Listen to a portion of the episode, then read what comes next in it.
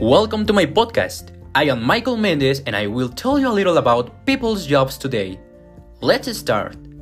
Firefighters extinguish firing fires. Police trap thieves who steal in the city. Teachers teach in schools. Lawyers represent people. Architects build houses.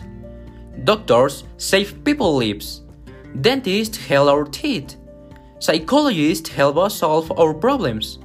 Engineers fix some things. And finally, accountants solve economic problems of daily life. This is all for today, my friends. I hope you like it. Thank you for listening to this podcast. See you soon.